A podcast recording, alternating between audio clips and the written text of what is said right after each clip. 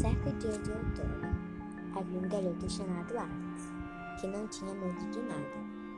Onde ele morava, tinha uma floresta assombrada. Dizia-se que lá ficavam as almas de todos os animais que ali morreram.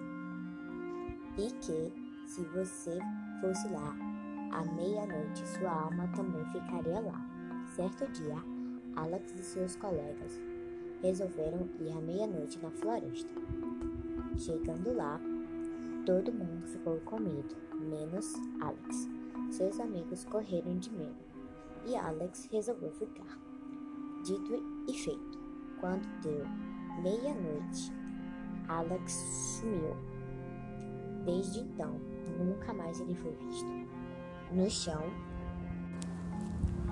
no chão só havia sua roupa e mais nada. Seus amigos acreditam que sua alma assustam a todos até hoje. Nunca se soube de verdade o que de fato aconteceu. Se Alex foi sequestrado por alguém ou se de fato sua alma está na floresta.